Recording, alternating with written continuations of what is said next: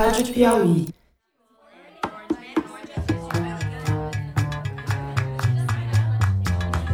Seja bem-vindo à Rádio Piauí. Meu nome é Branca Viana e esse é o primeiro episódio do Maria Vai com as Outras, o programa sobre mulher e mercado de trabalho. A gente tem ouvido muito falar em direitos da mulher ultimamente, e os tópicos mais frequentes têm sido o assédio sexual, a violência doméstica e os direitos reprodutivos da mulher. Nós achamos que valia a pena acrescentar mais um tópico a esse debate, que é o da mulher no mercado de trabalho. No Brasil, hoje em dia, 40% das famílias são chefiadas por mulheres. Isso significa que a mulher nessas famílias é a principal ganha-pão. Como as mulheres ganham menos que os homens, isso tem consequência na renda de quase metade das famílias do país. No fim das contas, essa disparidade afeta a distribuição de renda no Brasil. A gente vai conversar aqui com mulheres em várias profissões, várias posições hierárquicas e em áreas diferentes. Vai ter mulher na política, no esporte, no judiciário, mulheres na chefia, na ciência, no comércio, na medicina e também gente que deixou a carreira para cuidar dos filhos. A ideia é descobrir como é a vida delas, se elas ganham bem, se sofrem discriminação ou não, se têm chance de subir na carreira, como escolheram as suas profissões e como foram criadas pelas famílias. O tema do nosso episódio de estreia é Mulheres na Chefia. A gente vai conversar com uma gerente predial e uma produtora de televisão. A Patrícia Queiroz é gerente predial e chefia uma equipe de 70 funcionários sendo que só cinco desses são mulheres, contando com ela. Todos os outros funcionários não só são homens, mas são pedreiros, bombeiros hidráulicos, eletricistas, enfim, homens que raramente se veem na posição de estarem subordinados a uma mulher. A Patrícia tem 30 anos e é casada com o nosso editor de som, aqui no estúdio da Rádio Batuta, onde a gente grava Maria Vai com as Outras, o Felipe de Castro. O casal não tem filhos. O chefe é isso. A presença de um chefe tem que causar desconforto.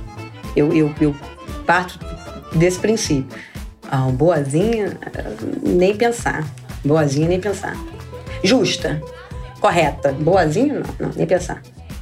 A nossa segunda convidada é Eugênia Moreira, que é jornalista, produtora e até dezembro de 2017 era diretora-geral do canal de notícias 24 horas da TV Globo, a Globo News. A Eugênia tem 66 anos e é casada com o também jornalista Luiz Nascimento. Ela tem duas filhas e quatro netos. O casal se aposentou no final de 2017 e se mudou para Lisboa, onde Maria vai com as outras se encontrou com a Eugênia. Demitir por performance é uma coisa que eu faço com muita tranquilidade. Eu não tenho nenhum problema em demitir uma pessoa por performance, tá? Então, meu nome é Patrícia Queiroz, eu tenho 30 anos e trabalho com administração de condomínios. Então vamos começar entendendo a sua profissão. É, você é gerente predial, né? Isso. Assim que diz, tá? Mas nem todo mundo sabe o que, que é isso. O que faz uma gerente predial? No caso específico do condomínio que eu trabalho, que é um condomínio com 2 mil moradores, 440 apartamentos, então fica um pouco pesado para o síndico assumir toda a questão da, da operação. Aí, nesse caso, ele precisa contar com o auxílio de um gerente ou uma gerente predial. Basicamente, o gerente predial faz toda a questão da, da, da operação, lida com, com tudo, do papel higiênico que compra para repor o banheiro, a, a compra, sei lá, de uma peça do elevador. E que tipo de formação precisa ter para ser, ser gerente então, predial? Tem que ter administração de empresas, a graduação, é, e, e os cursos? Tem curso de síndico profissional, eu tenho curso. E me diz uma coisa: o síndico pode te ligar a qualquer hora se estourar um cano no, no, no meio do carnaval? Ele pode te ligar e, e você tem que atender? Sim. É, o gerente predial tem que estar disponível para o síndico e para o condomínio. Todos os setores do condomínio têm meu telefone pessoal. Você sabe se tem outras mulheres que ocupam essa posição? Que eu tenha conhecimento, eu só conheço uma gerente. Além de mim, o resto são todos homens. Como é que você escolheu essa profissão? Eu li em algum lugar que era a profissão do momento, que o mercado estava aquecido. Eu vou fazer isso. Aí eu fui procurar saber informações sobre essa carreira. Aí fiz o curso, gostei, gostei, porque eu sou da área de exatas. gostei do curso. E o curso exige muitas atas, contabilidade? É, muita contabilidade, muita é, gestão. É, tem essa questão de legislação. É bem maçante até. Tem uma parte do curso que é bem, é bem maçante essa questão de legislação. Bate bastante nessa tecla. E é, basicamente isso. É, é um curso bem específico para atuar nesse ramo. Em uma semana, assim, eu lembro que foi muito rápido. Um síndico me ligou de um condomínio na Barra da Tijuca e fui. Aí fui, conversei com ele e eu fui, fui muito honesta, olha, eu não tenho experiência, ele é exatamente o que eu, o que eu preciso. Aí completei um ano, é, ele informou, olha, eu não vou, eu não tenho mais interesse em ser síndico e houve uma eleição, um novo síndico foi eleito e eu participei disso tudo. Enfim, organizei as assembleias. Aí, na primeira semana do novo síndico, ele me chamou na sala de reuniões e ah, aquele papo de Cerca Lourenço. Olha, nós gostamos muito do seu trabalho, você é uma menina excelente, muito competente, muito honesta. Eu, mas. Mas é, eu estou assumindo o condomínio agora e eu tenho mais costume de lidar com homens. E eu acho que para esse cargo é, é um perfil mais masculino. Aquilo me deu uma boa desanimada. Um belo dia meu telefone tocou. Era um amigo que fez esse curso comigo de síndica. Falou, Patrícia, o que, que você está fazendo da vida? Eu falei, tô feliz da vida. Tô trabalhando numa tabacaria, não quero saber de outra vida. Não, surgiu uma oportunidade para você num mega condomínio que é a tua cara, é o teu perfil. Eu falei, tô fora. Condomínio não quero saber nunca mais na minha vida. Aí ele, não, vem fazer a entrevista. Ele, você não quer nem saber o salário? Não quero nem saber o salário, porque eu não, não, não vou. E eu, na época, eu morava com a minha mãe no Meier. Aonde é o condomínio? Recreio dos Bandeirantes, tô fora. Vou fazer o quê no recreio, morando no Meier? Tra, tra, pô, trabalho a 15 minutos de casa. Vem só e marca uma entrevista.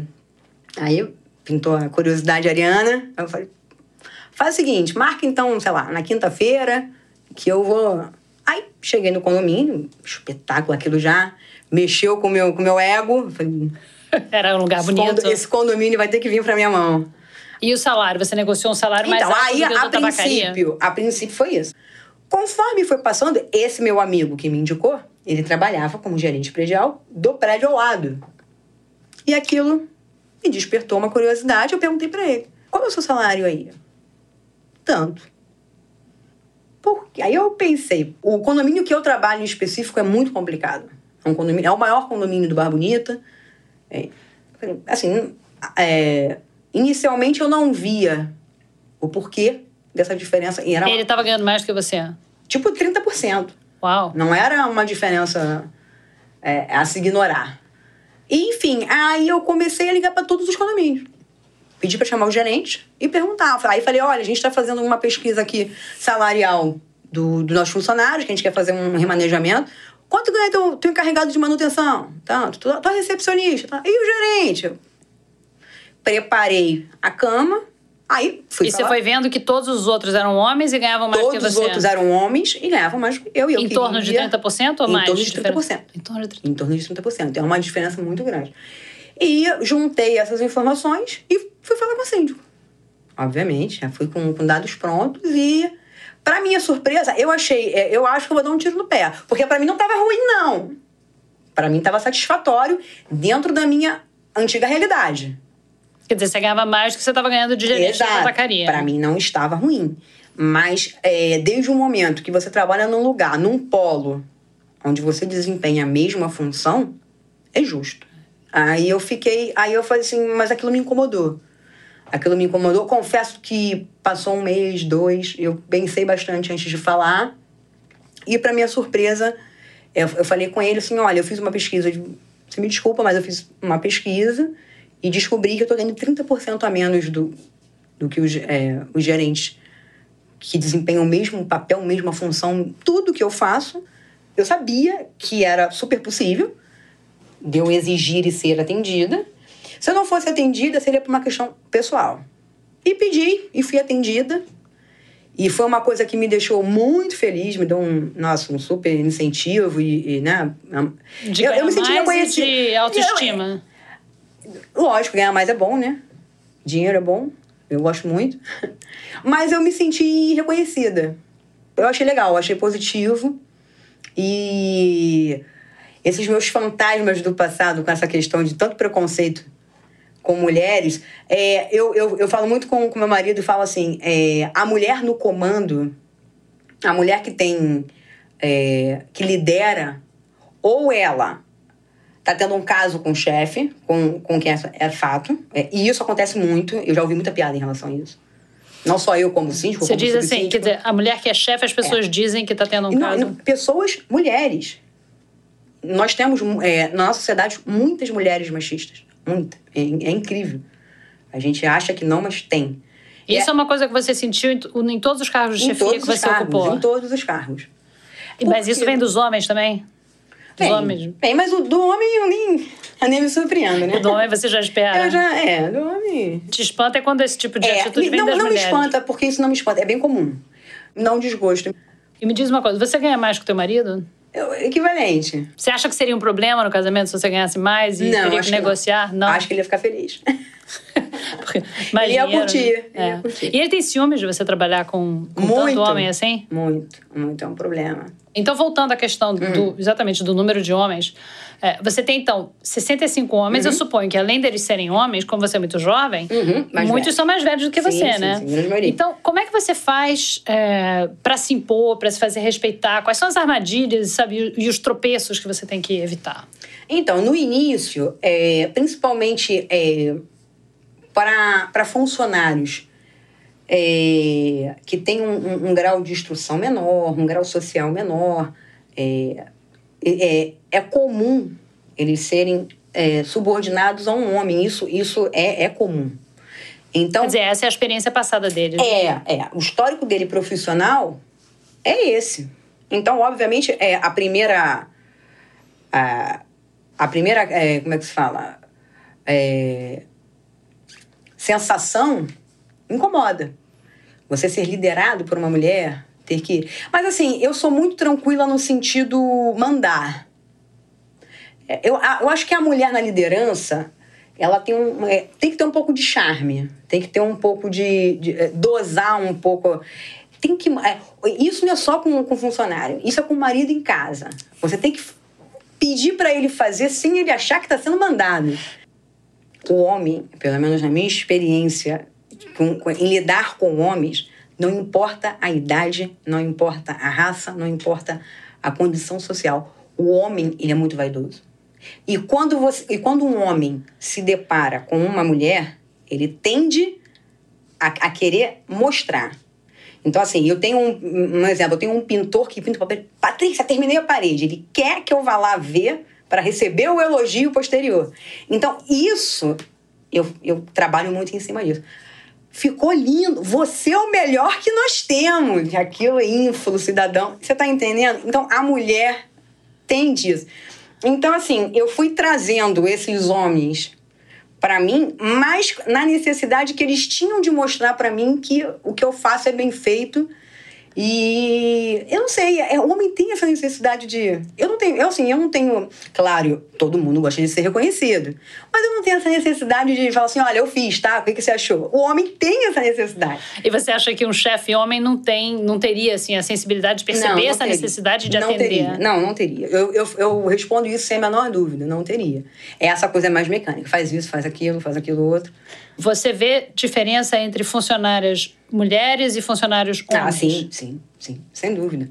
A mulher, eu, eu, eu falo isso para as meninas, é, as minhas assistentes. A mulher é, é um ser nato para o sucesso.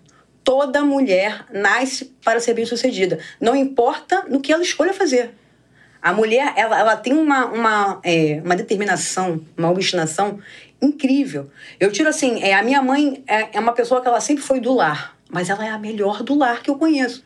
Então, assim, a mulher, ela tem essa, essa condição. É, A mulher é sinônimo de competência. Essa questão de feminismo, essa questão toda, é, eu acho que o, o, o, o foco é igualdade. Eu- nós não somos iguais fisiologicamente. Eu não quero abrir tampa de maionese. Eu não quero trocar resistência do chuveiro. Sei fazer? Claro que sei. Eu não vou conseguir abrir um pote de maionese. Não, mas o meu marido vai abrir. Você tá. Eu não quero ser como um homem, eu não quero ser igual ao homem. Mesmo porque homem é muito bom, eu gosto muito deles, eles são maravilhosos e tem que fazer. Entendeu? O que a gente quer é igualdade nos direitos, no mercado, nas oportunidades, na política, que a nossa representatividade é pífia. É, eu acho que a mulher é... tem que parar de se preocupar com essa questão de querer ser igual em tudo e focar mais na igualdade. Porque eu acho que tem muita mulher muito preocupada em querer ser igual ao homem e está perdendo o romantismo, está perdendo a sensualidade, está perdendo o charme, que é, é, é uma coisa natural da mulher, né? Então, é, é, isso. Eu, eu quero igualdade. Você já sofreu problema de assédio? Ou, ou com você em algum dos, dos empregos que você teve? Ou ah, com alguma inteiro. das suas funcionárias? O tempo inteiro. Você? O tempo inteiro. Assédio o tempo inteiro. Qualquer tipo... Assim, eu considero qualquer tipo de... Minha linda, me faz um favor? Para mim é um assédio. Não que me incomode. Não vou ser hipócrita dizer, ah, me incomodou. Não. Mas, assim, dependendo da distância que eu tenho do cidadão eu acho que o, o, o homem, ele encara a mulher num cargo, ele já encara automaticamente que ele tem, que ele pode ter proximidade da mulher. Eu sou uma pessoa, no meu trabalho, que eu sou muito formal. Então, para mim, é sempre prezado, senhor. Então, então, uma pessoa que vem se referir a mim como minha linda, já leva um corte. Então, para justa, porque é, é, ele pode até não ter tido a intenção, mas eu não vou pagar para ver. Entendeu? Então a mulher passa por isso o tempo inteiro. É, há muito, muito, muito, muito.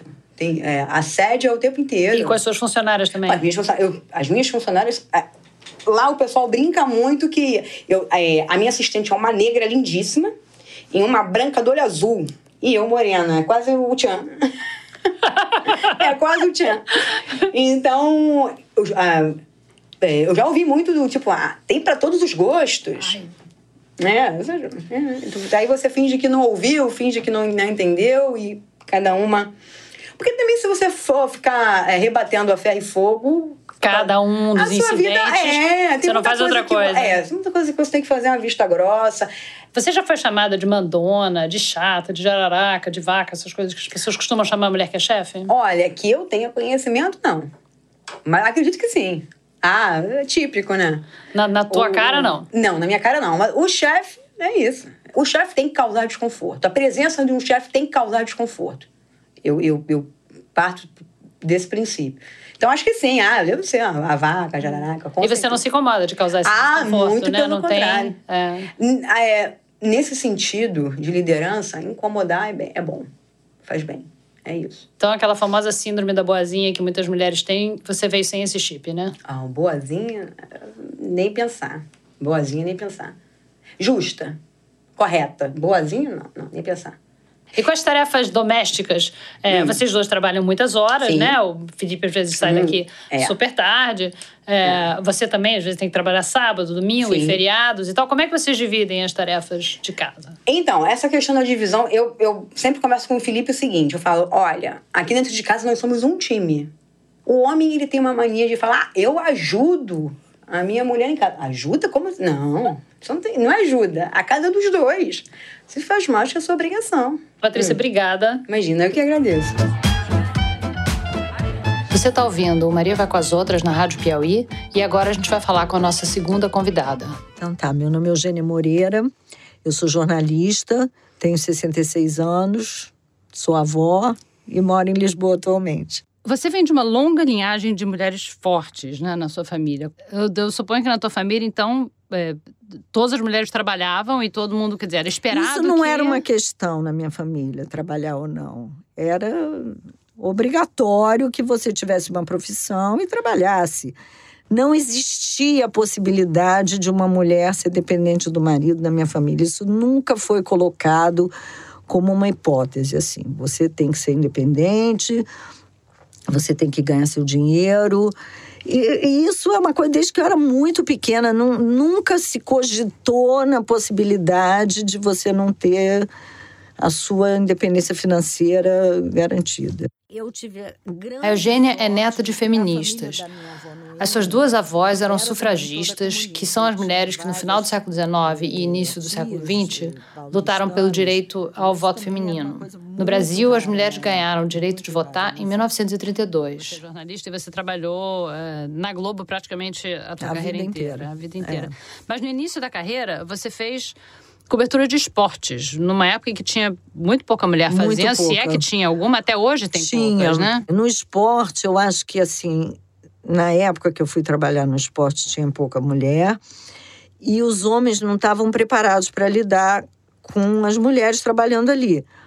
Então, muitos homens eram assediadores. Eu nunca, sexualmente assim, nunca fui assediada, mas eu fui muito moralmente assediada Tive colegas que foram assediadas sexualmente por pessoas que eram, assim, grandes nomes do jornalismo, que nem vale a pena falar, mas que eu me lembro a primeira vez que eu saí para uma reportagem, era Kombi ainda naquela época, e tinha um, um cinegrafista, e quando eu estava entrando na Kombi, ele falou: Minha filha, é o seguinte.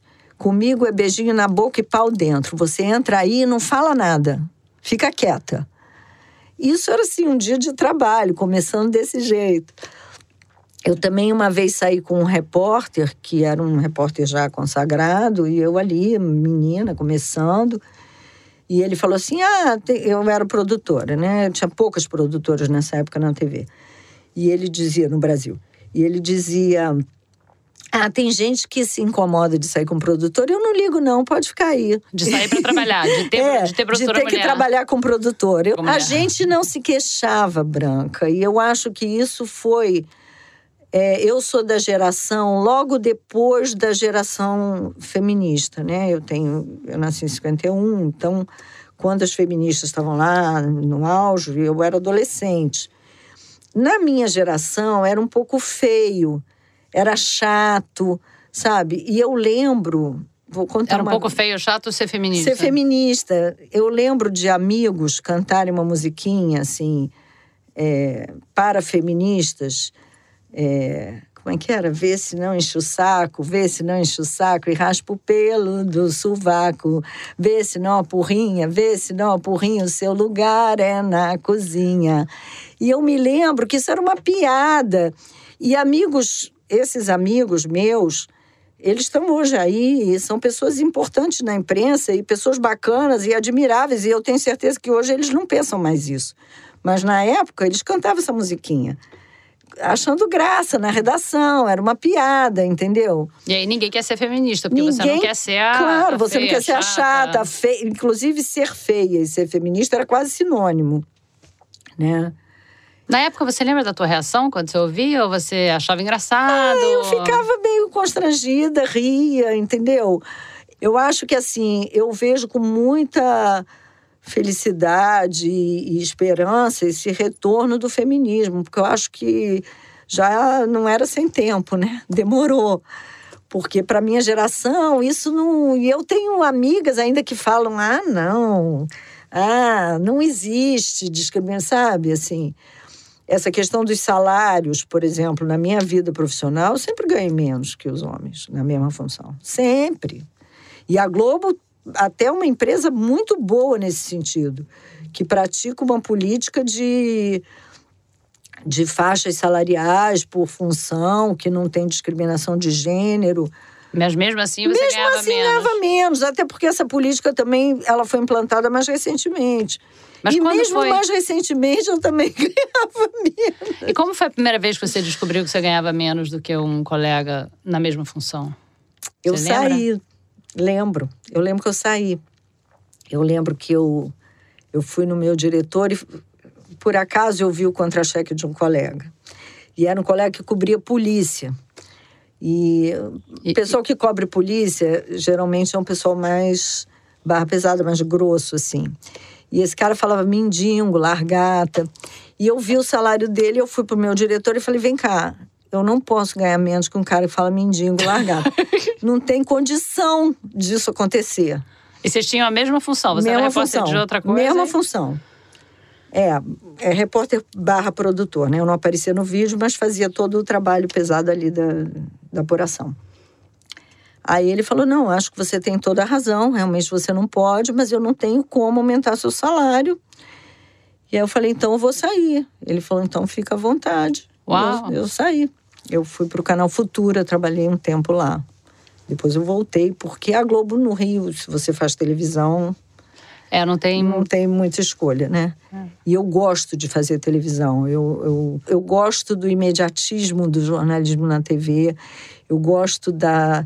Eu adoro estar num switcher, que é o, o lugar onde você põe a TV no ar e você está ao vivo ali contra tudo, né? Tudo para dar errado e você ali segurando aquele troço. Isso para mim é uma emoção. E é engraçado que eu parei de trabalhar em dezembro. Eu ainda não estou sentindo falta disso. Então, você foi produtora do- durante muito tempo, mas depois você virou chefe várias vezes, né? Você foi editora-chefe do primeiro reality transmitido no Brasil, o No Limite. Você foi é, editora-chefe do Big Brother Brasil e você foi chefe de produção do Fantástico também. Nesses cargos de liderança que você teve, tinha outras mulheres do mesmo nível hierárquico que você? Ou era, ou, tipo, você entrava numa sala de Tinha. reunião e era só você? Não, tinha. Poucas, mas tinha. Tinha algumas mulheres. No, no caso do, dos realities, não. Era eu e um monte de homem. Mas no canal Futura, inclusive a minha chefe era uma mulher, eh, que era diretora do canal, era gerente na época. E no Fantástico também não tinha nenhuma mulher, só eu. Nessas posições de chefe de uma equipe grande, uma equipe principalmente masculina, você chegou a ouvir essas teorias conspiratórias que toda mulher líder ouve, do tipo, ela, ela tá lá porque tá tendo um caso com o chefe, ou ela tá lá. É, eu tinha um caso com o é chefe. Cota, você... no Fantástico. Então a gente tem que explicar aqui É. que o marido da Eugênia, é, o Luiz Nascimento, ele foi diretor do Fantástico durante décadas, acabou de se aposentar junto com ela. Então ela era, na verdade, ela era casada com o chefe, né? era casada com o chefe e eu tive uma coisa surpreendente para mim até porque eu uma época fiz um projeto grande para o Fantástico e consegui a verba com a direção não do Fantástico, a direção do jornalismo. Eu fiz o projeto sozinha, consegui a verba, consegui que comprassem os equipamentos e fiz todo um- um- uma um processo de como aquilo deveria ser implantado. E eu tinha uma colega que era chefe de produção na época. Eu era responsável pelas séries e quadros. Eu era chefe dessa área e essa moça era responsável pela produção. E eu fui falar com ela, fulana, a gente vai mudar aqui e tal, não sei o quê. Ela olhou para mim e falou: "Não tenho o mínimo interesse, você só conseguiu isso porque você é mulher do Luizinho". Então, você passou por isso de ouvir que você só estava Nossa, lá por causa do direto, seu marido. né? Direto. E eu acho que a gente, eu e o Luizinho, a gente sempre teve uma relação muito equilibrada nesse aspecto, sabe? A gente conseguia trabalhar junto. No final, a gente brigava mais do que trabalhava porque a gente discordava muito sobre método de chefiar. E aí eu saí. Quais eram as discordâncias sobre o método de chefiar? O Luizinho não demite. O Luizinho não cobra. Ele pega para ele fazer o que o outro não está fazendo. E eu não sou assim. Eu, eu não tenho nenhum problema em demitir uma pessoa por performance, tá? Eu nunca fui obrigada a demitir para fazer economia, que eu acho que isso deve ser horrível. Mas demitir por performance é uma coisa que eu faço com muita tranquilidade. E no início eu ficava até assustada, porque eu falava assim: nossa, eu devo ser uma pessoa muito má, né? Porque eu não tenho piedade. Eu acho bom para a pessoa, sabe? Porque ela leva um toque, é um wake-up call, assim: ó, toma tenência, olha aí, você está fazendo errado, entendeu? Eu não sou a favor de deixar para lá. Eu acho, aliás, que as mulheres elas são muito boas chefes, melhores que os homens, porque elas estão acostumadas a chefiar desde cedo e a cobrar e a cobrar dos filhos. Filho tem meta, ó. Se não estudar para a prova, não vai sair na sexta-feira. Isso você pode botar isso. É verdade isso, sabe? Eu tenho um amigo que diz assim: você quer é, saber como fazer um- uma boa gestão, você olha a história das mulheres, que há 100 anos nem votavam. Olha como elas cresceram rápido, né? Com muitos sacrifícios inclusive de vidas, né? Teve mulheres que morreram na, nessa luta. Na luta sufragista, você É, mas as mulheres é. conseguiram não é. só votar, como virar Angela Merkel, sei lá, entendeu? E quando foi que você virou, então, diretora-geral da Globo News? 2010 ou 2011. Quantas então, pessoas tem abaixo de você? 300. Que você... 300 funcionários? 300 e pouco. Acho que eram 305 funcionários, né? Eles estavam querendo mexer com a Globo News, mudar, porque a Globo News era um canal que foi criado numa época em que não existia internet, nada disso. Então ele era eh, baseado na repetição, ele ficava repetindo notícias da Globo, coisas velhas que a Globo fazia, o que ia jogar fora, em vez de jogar fora, passava lá. E era o contrário do que deveria ser, porque eles reprisavam a notícia e faziam vários programas, todos inéditos, que passavam uma vez só, ninguém via. Enfim, então eles estavam querendo dar um sacode ali. A gente fez toda essa reestruturação do canal. E eu fiquei um ano e meio na programação, que foi ótimo. E daí eu passei para para a direção. E foi ótimo porque você aí aprendeu Aprendi muito a mecânica da TV por assinatura, porque eu sempre tinha trabalhado em TV aberta. Aliás, tem uma coisa que eu quero falar do Roberto Talma, que foi... Eu, eu sou uma pessoa que dei muita sorte de ter chefes maravilhosos. E o Talma, ele me ensinou uma coisa que eu acho que é um ponto fraco das mulheres. Ele me ensinou a falar não, com firmeza. Eu não sabia fazer isso. Isso eu acho um ponto muito fraco das mulheres. A gente tem a tendência a assumir para nós todas as funções, entendeu? Você não quer que nada dê errado e acaba que você não dá conta. E o Talma, uma vez ele me viu, ele, eu trabalhava para ele, ele me viu desesperada lá porque não tinha uma ilha. Ilha é o lugar onde você edita, não tinha ilha. Eu lá correndo e na estrutura da Globo tem uma pessoa responsável por providenciar a ilha, mas né, essa pessoa disse para mim que não tinha e eu fiquei catando ilha e ele falou: "O que que está acontecendo aqui que você está desse jeito?" Eu falei, não, não tem ilha, não posso fazer, porque eu tenho que entregar, porque não sei o que. Ele falou, peraí, calma. Não é sua função isso daí. Quem é que tem que providenciar a ilha é aquele cara ali. Se você pegar isso para você, ele vai para a praia.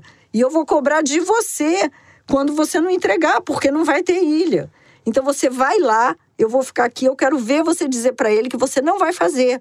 Você vai lá e vai dizer: Eu vou para casa e quando tiver a ilha, você me chama, eu vou avisar o diretor que não vou fazer porque você disse que não tem ilha. Parecia mágica, Branca. Depois que eu aprendi isso. A, eu a ilha apareceu na mesma. Na mesma hora, em cinco minutos tinha a ilha. E depois disso, todo... e eu pensava assim: ah, isso é porque aqui não é jornalismo. Porque nessa época eu trabalhava no Projac fora. Foi uma época que eu fiquei fora do jornalismo. Trabalhava é. na ficção da Globo. É. Aí eu pensava, bom, no jornalismo não dá para fazer isso, porque a notícia não espera, então tem que ter a ilha. Nada. No jornalismo, mesma coisa. Eu falava, não, vou, não trabalho nessas condições. Em cinco minutos mudava. E eu vejo. Roberto Talma foi um importante diretor de novela da Rede Globo que morreu em 2015. Sabe, com o marido. Na Globo News, principalmente, que eu tinha muita mulher ali que eu chefiava, eu via claramente isso, entendeu? A pessoa pegava para ela aquela função e ela fazia, além do dela, fazia o outro. Então ela acabava fazendo mal, porque ela não dava conta de fazer tudo. E o outro estava na praia mesmo, no bem bom, não estava nem aí. E você, você passou essa, essa lição que o Roberto Talma te deu, você pra passava para ela? Direto, passava pra frente. direto. Falava isso, todo mundo na Globo News sabe isso de cor, de tanto que eu falava. Porque isso foi uma grande foi um marco para mim, porque eu percebo que é, é realmente uma questão feminina essa. Não é nem questão de delegar, não. É, é questão de relaxar e deixar o outro fazer. E você poder. E cobrar, né? E cobrar. E naquela hora você saber que aquilo não é sua responsabilidade. Todas as responsabilidades não são suas. Isso é uma coisa que eu acho que as mulheres têm que saber. E é, você vira uma chefe melhor se você trabalhar assim? Claro, porque você você não dá conta de fazer tudo. É. Né? E saber que você não dá conta de fazer tudo é uma coisa boa. É. É. E você acha que tem diferença entre ser é, repórter homem e ser repórter mulher? Acho que tem sim diferença. Acho que tem muita diferença. Acho que a fonte te trata de outra maneira, a relação com a fonte é diferente. Acho que a mulher é muito assediada, por exemplo, mulher repórter em Brasília tem que ter um cuidado enorme para não ser assediada pela fonte, né? E é completamente diferente de homem. Embora eu tenha um, um grande amigo e repórter também, que era repórter da Globo News, um repórter que eu promovi, que eu gosto muito, que é gay. E ele disse que também é muito assediado. em Brasília? em Brasília. então não são só as mulheres. Não são né? só as mulheres. As mulheres e os homens que forem gays também, têm que tomar cuidado. Assediados, é. Eu nunca fui assediada é, sexualmente, nunca. É, não posso. Mas, assim, moralmente, eu já fui assediada inúmeras vezes. Como assim? Ah, Desde isso, beijinho na boca e pau dentro, cala a boca. Isso é assédio sexual, aliás. Hoje em dia seria. É, seria, seria mas assédio era, sexual. era assédio moral. O cara não tinha a menor intenção de fazer nada comigo, passar a mão em mim, nada disso. Ele queria que eu calasse a boca mesmo. Era não, pra intimidar, né? Pra intimidar. Em geral é pra intimidar. Então, geralmente para intimidar. Mas as coisas mudaram, melhoraram. A Globo, por exemplo, hoje em dia tem esse compliance que funciona. E funciona mesmo. Eu, por O exemplo, de demiti, demiti um cara por assédio sexual. Ah, tá. Ele foi demitido. Ele foi denunciado Ele e. foi denunciado e foi demitido. Ele foi denunciado, é, a gente fez uma investigação, as câmeras não mostraram o assédio, mas as meninas disseram, primeiro, que ele falava, fazia gestos e falava, então as câmeras não pegavam. E segundo, que elas tinham medo de ficar com ele no trabalho à noite.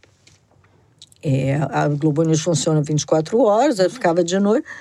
E aí não tinha como, então ele foi demitido. E a gente tem a impressão, como espectador, assim, leigo, que cada vez mais as mulheres repórteres na TV, diante da câmera, elas são super competentes, é, mas além disso, elas são jovens e bonitas. E Verdade os, total. é, e os homens são competentes, mas Verdade pode ser total. feio, careca, gordo, bonito, Verdade tanto faz. total. Isso é verdade. É verdade total. O padrão é jovem e bonita. E para o homem, dificilmente você verá uma pessoa muito gorda, Homem ou mulher. careca, homem ou mulher. Né? Careca Mas tem. é claro que a, a preocupação com as mulheres é muito maior. E é uma coisa dolorosa. Eu acho que é muito dolorosa para as mulheres e ela é avaliada primeiro pelo físico e depois pelo resto. Eu sempre falo isso, se eu fosse o Gabeira, eu jamais estaria no ar. Eu nem acho Gabeira medonho, nada disso, mas enfim. Isso eu acho uma das coisas mais cruéis que as mulheres passam. É uma injustiça, tem né? sobre as mulheres. E A mulher, ela tem que ser magra, ela tem que ser sensual, ela tem que ser bonita, ela tem que... Então, além de tudo que ela tem que ser, ela ainda tem que ser tudo isso. Eugênia, obrigada por você ter vindo ao Maria Vai com as Outras. Foi um prazer conversar com você. Também adorei. Você acabou de ouvir o primeiro episódio do Maria Vai com as Outras, da Rádio Piauí, com produção da Paulo Scarpim, edição do Felipe de Castro e finalização do João Jabassi. Eu sou a Branca Viana. O programa é quinzenal, sai sempre às segundas-feiras, bem cedinho de manhã, às 5 horas da manhã. Então, a cada duas semanas, você pode ir lá no site da Piauí, ou então no iTunes, para quem usa Apple, no Stitcher, para quem usa Android, e no YouTube, só em áudio. Caso você não esteja, não tenha o hábito de ouvir podcast, não se preocupe, porque no site da revista Piauí, na aba da Rádio Piauí, tem uma explicação passo a passo de como ouvir em cada tocador. Aí é só você baixar no celular e sair ouvindo por aí onde você quiser, na fila do banco, fazendo supermercado, no transporte público indo para o trabalho, no seu carro enquanto você está preso no engarrafamento, passeando seu cachorro, cozinhando, fazendo ginástica, onde você quiser. Nosso próximo episódio sai no dia 18 de junho e será sobre mulheres na ciência. Muito obrigada e até daqui a duas semanas.